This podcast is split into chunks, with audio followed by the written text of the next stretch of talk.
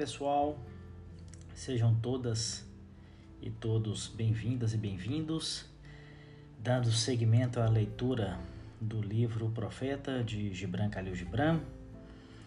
É, vamos agora ao 12 tema e Gibran vai tratar das leis, um tema bastante interessante para nós brasileiros, com a, com a nossa política, com a nossa polis. Então vamos à leitura do tema. Então, um advogado disse: Que pensas de nossas leis, mestre?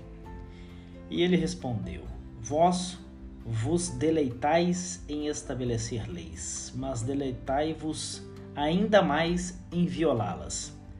Como crianças que brincam à beira do oceano, edificando pacientemente torres de areia e, logo em seguida, destruindo-as entre risadas. Mas, enquanto edificais vossas torres de areia, o oceano atira mais areia à praia. E quando as destruís, o oceano ri convosco. Na verdade, o oceano sempre ri com os inocentes.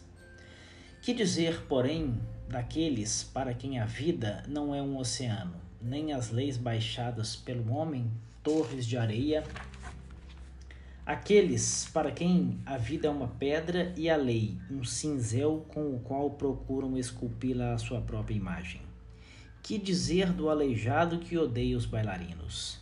E do boi que gosta de seu jugo e considera o gamo e o servo seres extraviados e vagabundos? E da serpente idosa que não pode mais largar a pele e qualifica todas as outras desnudas e impúdicas? E daquele que chega cedo ao banquete de núpcias e, depois, saciado e esgotado, segue seu caminho, dizendo que todo festim é uma violação da lei e todo festejador um culpado.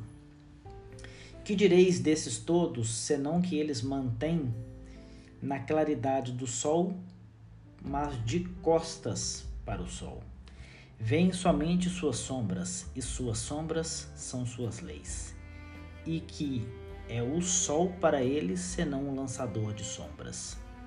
E que é reconhecer as leis, senão curvar-se e delinear essas sombras sobre a terra. Vós, porém, que caminhais encarando o sol, que imagens desenhadas sobre a terra vos podem deter? Vós que viajais com vento, que catavento orientará vosso curso. Que lei humana vos poderá atar quando quebrardes vosso jugo, mas não à porta de uma prisão humana? Que leis temereis se dançardes sem tropeçar em nenhuma cadeia de ferro feita pelo homem?